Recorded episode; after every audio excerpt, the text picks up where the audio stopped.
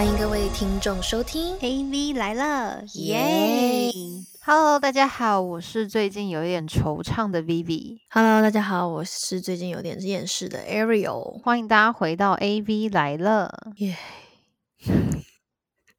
我这个夜好应景哦，真的。有一点点的 down。其实我们在录音的这个时间点是，我先跟各位讲一下，是三月呃不不六月二十一号的这一天，就是最近的这个新闻，就是已经铺天盖章的，就是报道了各式各样台湾演艺圈跟还有一些台湾民间的一些 Me Too 的故事这样子。然后我们其实每次看到这些新闻的时候，就一开始会觉得从那种心情从那种震惊，然后到觉得说哇。毁三观，然后到就是觉得说哇，世界上原来有这么多变态哦的这种，就是这样这样子的转转变心境诶，我觉得我们这个频道是就是虽然没有办法说就是真的说代表谁，然后去发表什么样的立场，可是我觉得我们可以以一个很简单的就是女生跟女生之间来聊这种性侵害跟这种就是骚扰，对之间的这种议题，可以来浅谈一下这个话题。没错。其实看这么多新闻，这几天真的蛮 overwhelming 的，因为真的是一波接一波。然后那时候其实网络上有些网友其实也蛮有才的啦，就看到一些人留言也蛮搞笑的。虽然这是一个沉重的话题哦，但是有时候 看到这些就是网友说什么，该不会台湾演艺圈只会最后只剩下女艺人吧？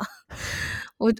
我觉得其实就是他这句话就反映出来，我其实现在就是看到这么多新闻，然后有一种很厌男的情况，你知道吗？所以其实对于性骚扰跟性侵害这两点，其实我觉得我们女生可以好好来聊一下。然后，因为我觉得大家其实或多或少其实都会有遇到过一些让你不舒服的情况。那这样子算不算性骚扰，或是甚至严重到就是如果没有及时处理，会不会延伸变成性侵害？我觉得这一点都是我们都要去重视起来的。尤其我们很多女听众嘛，那我们今天也身为两个女主持人，我觉得我们可以来聊一下我们的小想法，就是一个小小的见解啦，也不是说我们是什么医生律师，要那种侃侃而谈这样子，只是以一个纯粹女性的角度来嗯跟听众朋友们一起讨论这个话题，一起加油打气，学会怎么保护自己。因为我觉得这是每一个女生现在要开始重视跟意识起来的东西。嗯，没错。嗯那首先，我觉得我们可以先来定义一下什么叫性骚扰。这个是我们在就是网上找的一个一些一些资料了。然后呢，其实这个其实就是分为，就是台南市政府妇幼警察队表示，一般所认为的性骚扰行为分为言语、非言语及身体三类。然后言语就包括就是猥琐的话、开黄腔、话中不当隐喻。其实我觉得这个看起来是轻最轻微的，可是其实我觉得这个也是最常可能身边有可能都很常会遇到的，就一般女生身边都有可能会在从比如说朋友啊，或者是老师啊，或者是说同事啊、上级啊、你老板之间，就是很有可能都会遇到的这样子一个状况。有啊，像刚刚我们就是看到有一篇新的讲那个补习班老师的那个，然后那个补习班老师不是还跟他跟那个学生说，呃，什么我身边很多功成名就的朋友们，然后大家其实都有在打高尔夫第十九洞的。其实这个话我那时候看完，我觉得真的蛮不舒服的，就是有点生气了。对，这个真嗯的，我可可是我觉得他这个这个他讲这个话，就是已经，因为他其实是已经得逞的这样子的一个，他已经算性侵害，他已经不是算性骚扰了吧。那我觉得他这个已经算是二次伤害了。可是我觉得这种光这种很轻描淡写这种言语之类的，我觉得很多平常你可能跟比如厂商沟通的时候啊，或者是我觉得那个尺讲话的尺寸的拿捏，其实还是蛮重要的欸。就我觉得女生有的时候，其实你觉当下觉得你那个就是不让你觉得不舒服的言语，我觉得那其实就已经算是一种性骚扰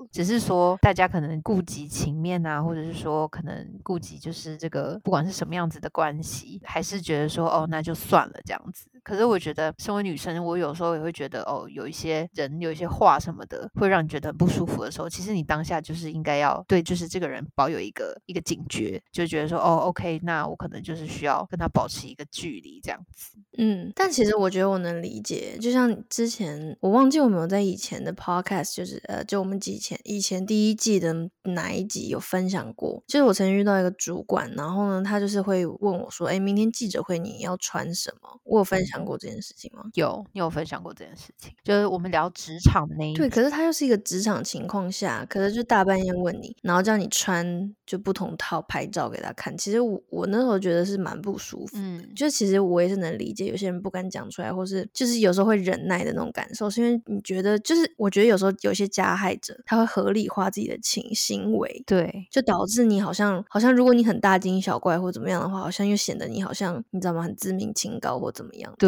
可后来我回想起来，其实那个真的就是很不舒服，对，应该要好好重视自己的感觉。那我觉得我们等一下可以来稍微来聊一下，就是说如果女生面对到这些事情的话，要怎么样面对跟处理好了。嗯，然后呢，再来呢，就是第二个也算是一种性骚扰的行为，也算就是比较严重一点，就是叫行动上的，就是毛手毛脚啊，然后胡乱吹口哨啊，色眼乱瞄，故意亲贴近、纠缠不清这种，这嗯。种就是又比这个言语上的还来的就是有动作一点。其实我觉得啦，我觉得嗯言语不管是言语上还是行动上，其实只要你觉得不舒服，那就已经是性骚扰。我觉得这已经不关乎什么严不严重，比较严重什么。对对对，这种毛手毛脚，就真的很像工作上的那种变态吧？对，这这会让我想到，就是我小时候就是有看过一个那种家庭医生，然后就是嗯。那种医生，他其实就是一直都觉得我小时候长得可能我脸脸上的肉就比较多吧，就是你知道那个小朋友小女生那你眼睛又大，就是胶原蛋白什么的，然后嗯。就是我们他可能就是算是那种很常会看那种儿童医生这样子，就是可能嗯。小朋友流鼻水、感冒什么都会去看一下这样。我还记得那医生那时候就是一直说哦好可爱哦，好可爱。这样，然后就是一直捏我的脸，就是会把我脸都捏捏烂的那种那种感觉，你知道吗？就是其实蛮痛的，就我的脸的嗯那个脸上的胶原蛋白是都被他捏走了还是怎么样？然后他就是偶尔就是还会就是 kiss goodbye 啊或什么的，其实那种感觉就是很，我记得我当下的感觉好像是不是很舒服。可是其实你小时候你会觉得好像，可是他是医生叔叔诶、就是对，因为他的一个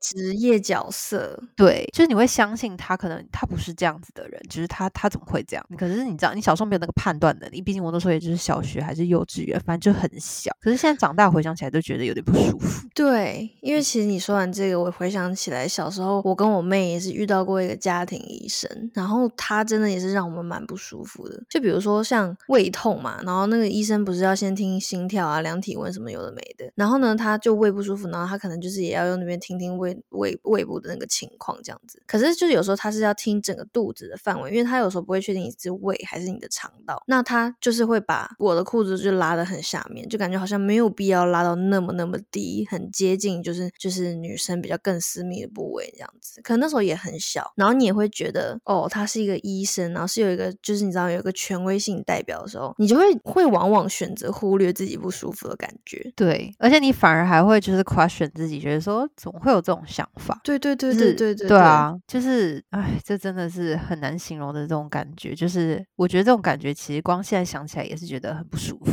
的。不舒服。嗯所以其实我那时候看到，就是比如说包含房思琪以前他写的这些嗯东西，然后甚至有拍成电视剧，然后或者说就是最近网络上也有分享，前阵子的那个对对，你你分享的那个人选之人，对，其实都会完全的理解他们心中，就是如果你是一个他的外面形象很好，有时候你会先怀疑自己，尤其是女生，你知道吗？所以其实我觉得，就是我们今天要录这一集，也是想呼吁，就是我们女听众朋友们，就是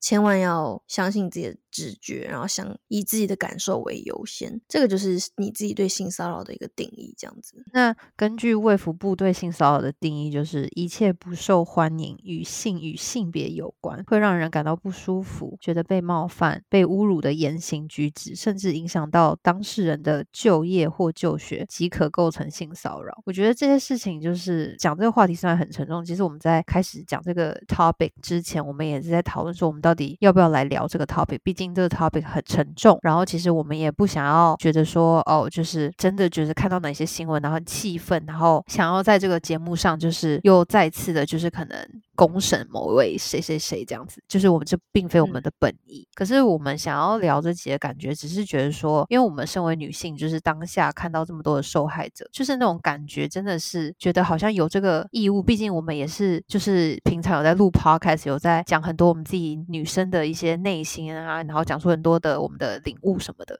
那我觉得我们此时此刻的领悟，就是势必的要让更多人的知道说，去理解自己的感受，然后去让自己知道说，哦，其实你是有在不舒服的，因为某一些的言语或者是肢体上的一些接触让你感到不舒服。那我觉得其实这些不舒服的感觉都应该要重视起来，然后让自己就是找地方可以去寻求管道协助，或者是找地方可以去释放这样子的一个不舒服感。没错，没错，就是好，我们可以接下来来讲，就是说这也是卫福部提供，就不管男女吧，就遇到性骚扰的时候，你应该怎么办的七点，就是我们可以做的事情。那第一个他讲的就是说，相信自己的直觉，就是我们刚刚也在强调，然后也举了很多我们自己的有遇到过，就是有不舒服的地方。我觉得这其实真的应该算是算是蛮常见的。你看，我们两个都同时，还有就是医生这件事情，然后还有包含这些老师。其实以前我上大学的时候，然后有上过一个一对一的钢琴课，反正就有一天就突然就是他打拍子，然后他就把手放我大腿上这样打拍子，然后我就觉得有点不太舒服这样子，然后可是又觉得他说哦他是大学老师，你就会觉得说就是会不会是你大惊小怪这样子？对，可能觉得我有点小误会还是怎么样的。对，可是后来我就觉得说还是真的蛮不舒服的。然后又在我知道以后，他他老婆是华裔这样子，然后就更不舒服。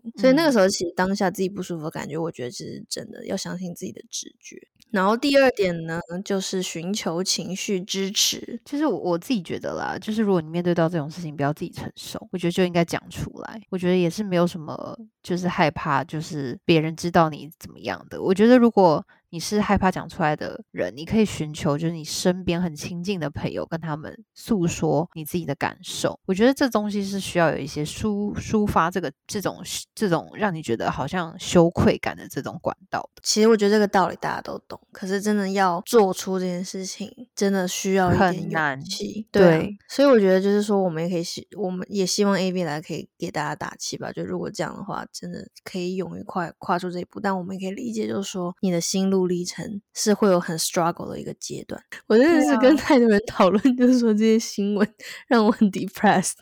而且就是每一天都爆出各式各样新的新闻跟新的案子，然后就是其实我现在一点都不期待下一位的人就出来什么的，因为我觉得其实他其实已经造成我很多的不开心，就觉得说这社会到底是怎样多黑暗，这些人到底是怎么回事啊？平常就是为什么都要做这些事情？其实我当下的反应是这样，想说哇毁灭性诶。甚至毁三观这样子。对我们分享完这个卫福部建议的七大点参考以后，我们最后还要再跟大家聊一下，就是说你们会不会跟我们心情有一样的？然后这个叫做什么替代性替代性创伤？这个我们等下稍后可以聊。对，然后帮助大家疗愈回来，就是面对这么多让人很 不堪负荷的新闻。好，那我们接下来接下来第三点就是说，像性骚扰者直接说。不要求停止性骚扰，我觉得这件事情也是在就是受害者这一边，其实是很难做的一件事情。因为其实你当下，你就是首先你会先去反应说，哎，怎么会发生这件事情？就你可能还没反应过来，然后再来可能他可能又是一个比较有权，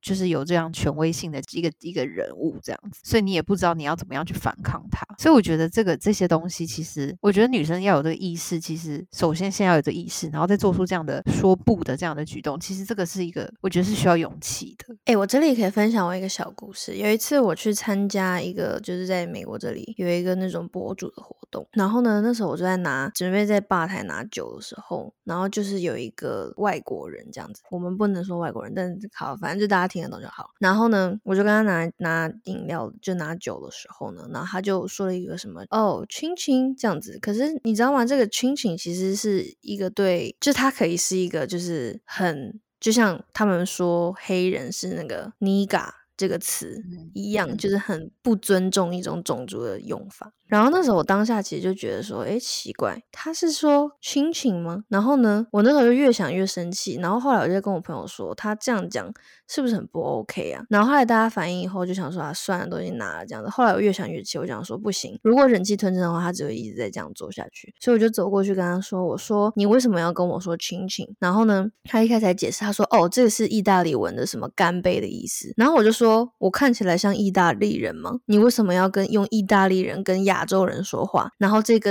这个词又很容易让人误会，然后他就后面才就觉得好像说不过去，然后才诚心的道歉。那我希望这件事情不会再发生了。但是我的意思就是说，性骚扰如果就是说你你觉得不舒服了，我觉得还是你就算当下没有反应过来，因为我觉得要当下反应过来非常难，就是你你知道吗？就是有时候脑子就是一片空白，想说哎好不舒服，哦可是这是不是我会误会？你知道吗？就会有一个那个心心路历程挣扎。但我觉得之后如果他你觉得这真的让你不舒服了，你还是要勇于跟这个人讲，因为我觉得 maybe 如果是真的有心要做这件事情，他可能这个就会是一个试探，那之后他就会变本加厉的，就是更让你不舒服。那你没有在一开始就制止这些人的话，我觉得就是会变相的，就是放纵他们，变得越来越恶化。没错，我觉得你现在这样讲的很好，当时的你其实是勇敢的。就是因为你看其他的朋友们不是都跟你说啊，算了啦，就是不要理他这样子。可是你还是有回去跟他讲说，请你不要这样做。他就算下一次你再也见不到这个人，可是你对于他的这个 say no 的这件事情，他肯定是觉得就是可以，至少可以去告诉他说，请你不要再对其他人这样做了这样子。对，但我的意思就是说，性骚扰我觉得也是同样的概念，就是就算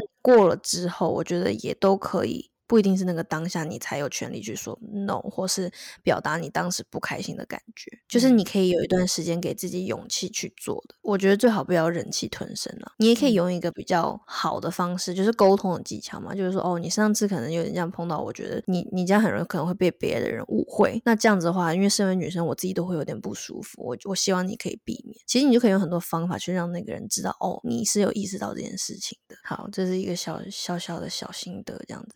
那接下来第四点就是详实记录每次性骚扰的行为，然后后面备注作为申诉之用。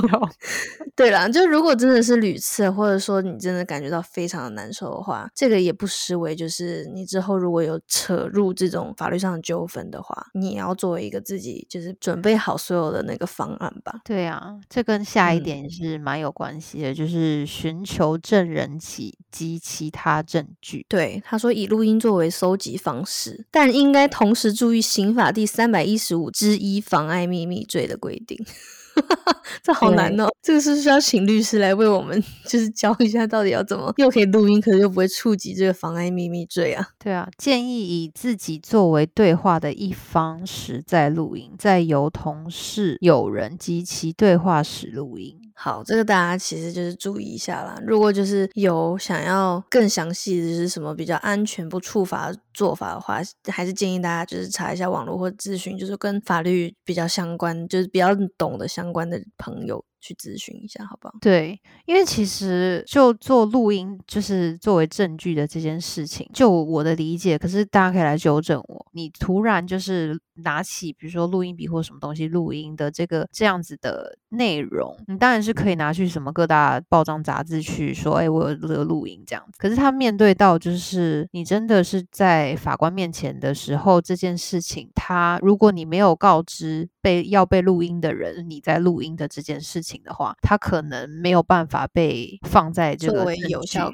对有效证据，嗯因为他有可能会是，就法官也会觉得说，你可能就是有意的让对方去说出一些言，就是一些话作为这个证据这样子。所以，当然我不知道就这件事情上面而言，是不是也是就比如说性侵害这件事情上面而言，是不是也是同样的这样子的一个不会构成一个有效证据，还是怎么样？就是我觉得这个是我不懂的这样子。可是就是就我自己的理解是，就平常。录音的时候是需要说，哎，我现在有在录音，你是谁谁谁？那我现在开始录音喽，可以吗？这样子。所以大家其实我觉得在收集证据的时候，其实也是可以再多寻求一些，就是比如说律师啊，或者是一些主，就是一些公家机关的一些管道，去寻求一些比较正式的，可以怎可以怎么样去收集这个证据的这样子的资讯。没错，没错。好，这个大家就注意一下。那接下来第六点呢，就是向管辖单位申诉，就是呃，行为人向行为人所属的单位提出申诉。这个其实就是有点像那个人选之人，他其实也有就是向他的主管。report 这件事情，我觉得人选之人里面有一幕，就是说在这个办公室里面，然后有一个别的部门的男同事，然后在这个公司的 pantry 里面，就是有点类似，就是性性骚扰这个女女女生嘛。然后他那个画面就是，其实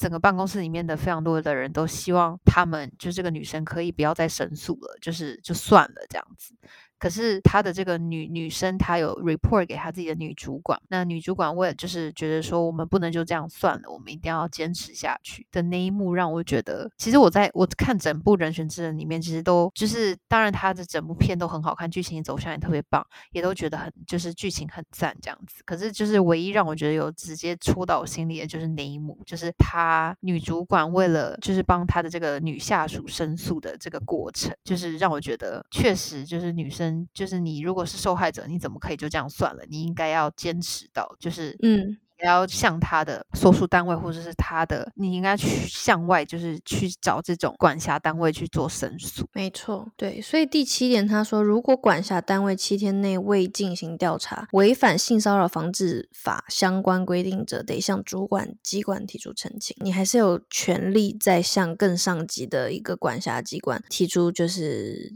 是算上诉吗？就是你还是可以在，就是不经由就是管辖单位，你可以直接 越级去。申诉了，嗯嗯嗯，就是有这个权利，大家可以就是知道一下。好，反正讲这么多，我们再跳到最后一个，就是这些负面新闻让大家越看越受伤。我我觉得我再补充一下啊，就是如果呢，就是除除了以上那些办法之外呢，就是其实只要你是一个受害者，你都可以打全国保护专线一一三，或者是警察备案专线一一零，或者是说你可以再打性骚扰防治法再。申诉专线一九九九，然后转分机三三六五四五五三这些的电话号码，就是看看他们能不能够就是帮助到你这样子。好，这很重要，要记下来。那最后就是讲到啦，就是这个 Me Too 运动，然后就是很多这样的负面新闻，就是当然有些人吃瓜啦，但是吃吃的同时，其实大家心里 就是也是非常的，应该说就是有点小阴暗吧，然后也很受伤。然后呃，相信大家跟我们一样，就是今天还蛮大。